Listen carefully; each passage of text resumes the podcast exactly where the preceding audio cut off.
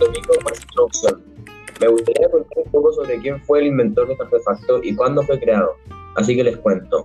El 3 de abril de 1963, Martin Cooper, directivo de Motorola en ese tiempo, realizó la primera llamada desde un dispositivo móvil. Dynatac 8000X. Pesaba 800 gramos y costaba aproximadamente unos 4.000 dólares de ese tiempo. Su batería tenía autonomía para realizar una hora de llamada aproximadamente.